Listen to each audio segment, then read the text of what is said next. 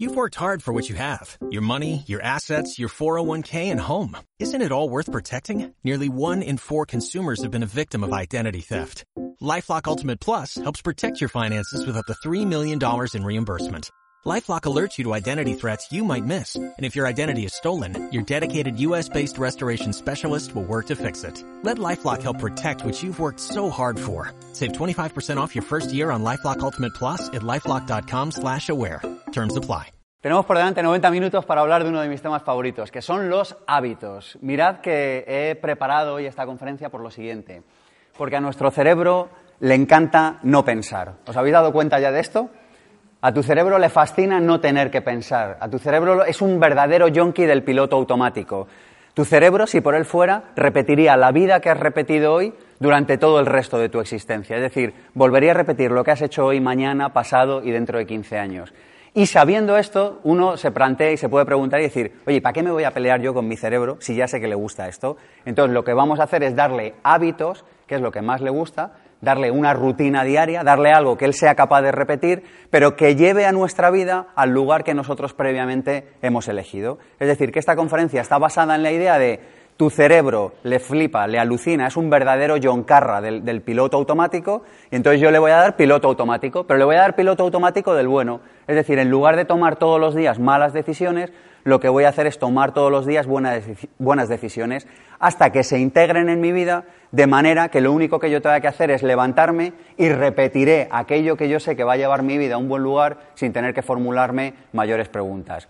Mirad que la idea es la siguiente, es, preferible que tu hábito diario tome la decisión por ti a que tú la tengas que tomar por ti, porque si tú la tomas por ti, ya sabemos que tomamos las malas decisiones, ¿sí o no? Es decir, abres la nevera y dices, hoy voy a cambiar, ¿sí o no? Y entonces dices, hoy decido yo, y entonces quizá decides un día, pero al día siguiente, como no lo tienes en hábito, ¿quién decide por ti?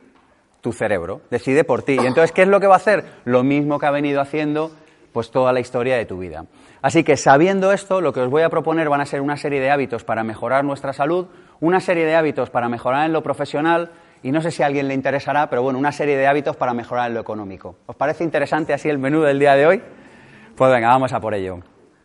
Bueno, la idea es la siguiente. Tenemos que entender cómo funciona el cerebro del ser humano. Y el cerebro del ser humano funciona en la siguiente secuencia. Primero piensa, es decir, generamos un pensamiento. El pensamiento nos lleva a tener una emoción. ¿Sabéis esto que a veces dices, uy, me siento mal? Bueno, es muy fácil. Eh, si te sientes mal es porque has pensado mal. ¿A qué mola? ¿A qué sencillo? ¿No? Porque a veces te levantas por la mañana y dices, uy, hoy me siento así. ¿A quién le ha pasado esto? Que se levanta un día por la mañana y dice, me siento así como apático. ¿A, quién, ¿a quién le ha pasado esto? Así alguna. Solo a cinco o seis, ¿verdad? El resto pasabais por aquí, entonces, bueno. Bueno, pues es muy sencillo. Si te sientes mal, eso es porque has pensado mal. Es decir, que el origen de todo está en los pensamientos que uno tiene.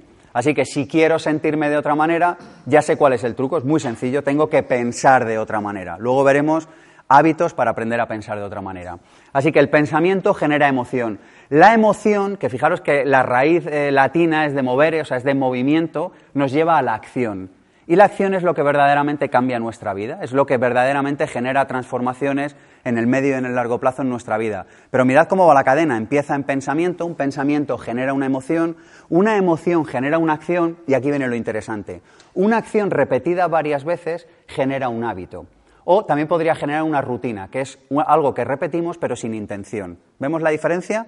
Mi vida está llena de rutinas, es decir, tu vida está llena de cosas que haces, que no piensas y que repites de una y otra manera. Mi vida está llena de hábitos. Un hábito implica conciencia, un hábito implica que yo elijo repetir eso de manera intencional para conseguir un objetivo. Pero fijaros que vamos del pensamiento a la emoción, a la acción. Una acción un solo día no va a cambiar tu vida nunca, pero una acción repetida genera, con suerte, un hábito. Y es aquí donde entra lo maravilloso de la transformación y, el tema que a mí más me gusta estudiar, que es toda la parte de transformación humana. Lo que vamos a poner el foco hoy es en cómo generar hábitos. ¿Por qué los hábitos generan resultados? ¿Entendemos la secuencia? Sí, ¿verdad? La cuestión es que nosotros vemos nuestros resultados en la vida y los vemos aisladamente. Es decir, vemos por un lado los resultados y alucinamos. Entonces yo me encuentro personas que dicen, no, que me he quedado en paro, pero hablan como si dijeran, no, que es que ha aparecido un monstruo verde con antenas rosas fluorescentes en el ascensor de mi casa y no entiendo por qué. O sea, una cosa como si no hubiera relación causa y efecto, pero vivimos en un mundo, afortunado o desgraciadamente, de causas y efectos. Y la causa de todo está en el pensamiento. La buena noticia es que podemos incidir a partir del hábito, porque si generamos un hábito en nuestra vida gracias a nuestra fuerza de voluntad, y todos los que estáis en esta sala tenéis fuerza de voluntad, podemos generar cambios en el pensamiento. ¿Se entiende la idea? Cambio en el pensamiento puede generar cambio en el hábito, pero si tú te comportas de una determinada manera, generas cambios en el pensamiento. Por eso, en los seminarios insistimos tantísimo en la idea de cambia los contextos de tu vida, cambia el lugar donde se desarrolla tu vida cambia las actividades de tu vida. Tú dices, no, yo voy a tener pensamientos de riqueza, pero sinceramente es muy difícil tener pensamientos de riqueza en el bar del tío Manolo lleno de servilletas en el suelo y sucio y maloliente y con la tele puesta de fondo. ¿Sí o no? Tú te imaginas, hombre, lo puedes hacer, ¿eh? Pero verdaderamente es más complicado. Entonces yo lo que te digo es genera tu vida, llena tu vida de hábitos que te permitan a su vez apoyar el nuevo pensamiento que tú deseas para tu vida. ¿Arrancamos con hábitos de salud? ¿Sí o no? Venga, pues vamos a por ello. Hábitos de salud. Bueno, la primera idea es que la salud es lo natural en la vida. Fijaros que esto que digo es una obviedad, pero es lo, obvio obviado. Lo natural en tu vida, lo natural en tu cuerpo, lo, lo natural de la naturaleza es que tu cuerpo esté rebosante y pleno y lleno de salud. Y cuando no hay salud es que algo estás haciendo mal. Es decir, que tu cuerpo pero no mal en un sentido categórico y moralista, entendedme. Es simplemente que tu sistema, que tu cuerpo te está avisando de que hay algo que no encaja eh, en tu vida, es decir, que no hay coherencia. Mirad que nosotros podemos pensar por un lado algo, sentir por otro lado algo, todavía podemos decir algo diferente y todavía podríamos llegar a hacer una cuarta cosa diferente. Es decir, podríamos vivir en falta absoluta de coherencia. Pero fíjate que cuando vives pensando, sintiendo, haciendo y diciendo en la misma dirección hay coherencia. Y desde ahí va a ser mucho más complicado que tu cuerpo enferme, que insisto, es la manera que tiene tu cuerpo de decirte, tío, por aquí vas mal, hablando en plata. Y sabéis que hay cantidad de bibliografía hoy en día que te relaciona dónde tienes el síntoma con cuál es el, desorden que hay en tu cuerpo a nivel emocional. Si alguien tiene dudas con esto, que me pregunte luego al final y le damos bibliografía pero a mí es un tema personalmente que me apasiona, porque es que el cuerpo literalmente te habla y te da mensajes muy claros. Bueno, vamos con los hábitos. Primero, duerme profundamente. Mola esta confe, ¿eh? ¿A que sí? ¿Eh? Llegas a una conferencia y te dicen que duermas como un tronco. Bueno, mi teoría muy personal al respecto es que cuando duermo bien tomo mejores decisiones. En las épocas de mi vida en las que dormía menos, tomaba decisiones menos inteligentes. Cuando tomé la determinación, y sobre todo esto vino cuando me hice emprendedor y no dependía de un reloj despertador que daba la campana, ¿os ha pasado esto que, suena la campana y en el segundo uno del día ya te estás arrepintiendo del día que tienes por delante? No sé, yo he vivido en algún momento muy pasado de mi vida ahí y, no me gustaba nada. Bueno, pues eh, si no duermes profundamente no vas a tomar buenas decisiones, porque lo único que estás pensando cuando tienes sueño, ¿en qué es? En dormir, ¿sí o no? Con lo cual no estás concentrado. Si alguien se mete contigo porque yo reconozco que soy un marmoto y que, no, y que una vida con sueño no me parece la pena ser vivida y que si tengo sueño en algún momento de mi vida me voy a la cama un cuarto de hora, duermo y me levanto y todos están amigos, porque no creo que merezca la pena estar por ahí todo el día como un alma en pena. Así que yo lo que os propongo es que durmáis profundamente. Dice, oye, posiblemente duerma más que los demás. Dice, ya, pero cuando estés despierto estarás mucho más despierto que los demás. ¿Veis la diferencia? Es decir, lo normal es que si son las 7 o las 8 de la tarde o la hora que sea ahora, lo normal es que tú estés fresco y lleno de energía. Y si no estás fresco y lleno de energía, es porque algo está fallando. Pero al margen de la causa que puede estar generando eso, mi propuesta es duerme profundamente. Y para esto te voy a pedir varias cosas o te voy a invitar a que adoptes diferentes hábitos. El primero de ellos es que duermas en un buen colchón y en unas buenas sábanas. Esto que suena a obviedad, pero es para qué tienes siete pares de sábanas de felpa que pica cuando en realidad con que tengas una o dos buenas te sobra. Y esto está relacionado con otro hábito que os pido que mantengáis en vuestra casa o que os invito a que mantengáis. Y es el hábito de mantener vuestra casa muy limpia. Pero cuidado, no muy limpio como Mr. Proper, que también. Muy limpio en el sentido de que no haya objetos que no uses, porque te están eliminando energía y te están impidiendo que te acerques a la vida que deseas. Así que mi propuesta y la que yo sigo es un muy buen colchón. O sea, yo, yo, durante años he tenido colchones que valían más que mi coche. O sea, es como, lo tengo clarísimo. Y dos sábanas muy buenas, dos pares de sábanas muy buenas. Ya está. Por cierto, sin ningún material sintético, es decir, o han de ser de algodón puro o de seda pura. Y todo lo demás, dónalo, regálalo, tíralo, haz lo que en tu conciencia te mande. Pero mi propuesta es esa. Segunda idea relacionada con dormir bien. Vete a la cama una hora antes. Las peores decisiones de tu vida y las peores conversaciones de tu vida y todo lo peor que has hecho en tu vida lo has hecho por la noche. ¿Os habéis dado cuenta ya? algunos se ríen, hombre, tampoco.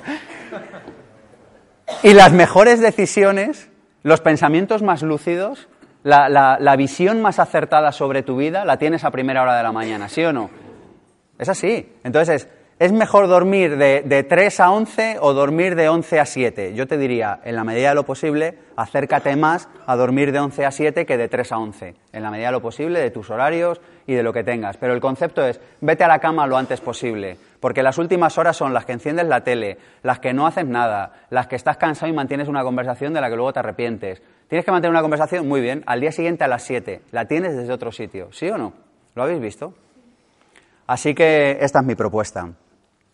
Siguiente idea relacionada con dormir bien. Al menos un día en semana, yo esto para mí es religión, al menos un día en semana sin despertador. Al menos un día en semana. Oiga, es que me despierto a las 7. Pues genial, te has despertado a las 7, pero sin despertador. ¿Veis la idea? O sea, que por lo menos le des permiso a tu cuerpo un día a la semana como mínimo a levantarse sin despertador, es decir, a que duerma. El descanso es fundamental y desde mi punto de vista está infravalorado en esta sociedad. ¿Por qué? Porque como parece que todos nos tenemos que acostar a las tantas de la mañana para ser más productivos y para ser más guays y para ir a ver la última producción teatral que se ha estrenado en Madrid ayer y al día siguiente hay que levantarse a primerísima hora porque si no resulta que te levantas con cargo de conciencia porque no estás produciendo todo lo que podrías producir, pues en una sociedad así vamos todos con sueño. Y yo te digo eso desde luego, yo no sé qué opináis, pero yo en mi vida creo que no merece la pena. Así que primer hábito, pon los medios para eh, dormir bien. Segundo hábito de salud, preguntarte antes de comer si tienes hambre. Fíjate qué pregunta más boba. Yo me di cuenta hace años, y no hace tanto, que muchas de las veces que quería comer, en realidad no quería comer. En realidad lo que quería era beber. ¿Veis la idea? Nuestro cuerpo, que es perfecto en, yo diría que en todo, por no decir, no sé, yo, creo que, habitamos máquinas que no somos ni medianamente conscientes de lo perfectas que son. Yo no sé si tú por la mañana te levantas y dices, ha estado el riñón funcionando, el hígado funcionando, los músculos reponiéndose, y tú no has hecho nada. Es que es brutal, ¿se habéis dado cuenta? Y, está preparada para tener automantenimiento durante años a nada que tú la ayudes un poquito. Así que la siguiente idea es, no te sobrecargues el, sistema digestivo comiendo más de lo que necesitas, comer menos de lo que necesitas te dará mucha más salud, no menos de lo que necesitas, entendedme. O sea, levantarte de la mesa y no poder ir corriendo es un problema. ¿Lo veis? Algunos se ríen. Tú te tienes que levantar de la mesa y ser capaz de darte una carrera. Si no, es que algo, desde mi punto de vista, estás haciendo mal, porque estás sobresaturando tu sistema digestivo. Entonces, la pregunta que yo quiero compartir con vosotros, el hábito que quiero compartir, es el de preguntarte si tienes sed que es muy sencillo, es decir, oye, ¿tengo hambre o tengo sed? Porque has de saber que tu cuerpo no tiene bien desarrollado, es de las pocas cosas en las que no está como muy desarrollado esto bien, no tiene la capacidad de indicarte bien cuándo tiene sed y cuándo tiene hambre. La conclusión natural de esto va a ser que muchas veces vas a beber y se te va a pasar el hambre inmediatamente. Con lo cual has ahorrado tener todo el sistema digestivo digiriendo cosas y procesando alimentos, cosas que en realidad no necesitaba. En general comemos mucho más de lo que necesitamos y eso sobrecarga eh, nuestro cuerpo y nos hace bajar nuestros niveles naturales de energía. Así que esta es la siguiente propuesta que os hago. Siguiente idea, come al 70% de tu capacidad.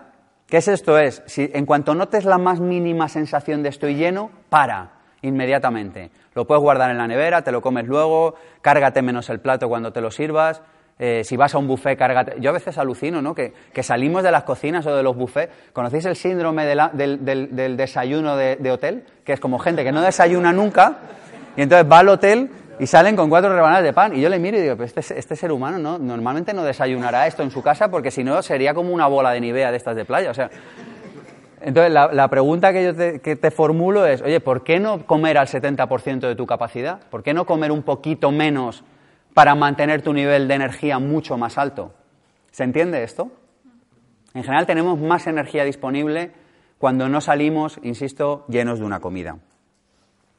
Hay un libro que a mí me, sobrecogió, me impresionó, me ayudó, me cambió mi visión de la salud y es Los secretos eternos de la salud.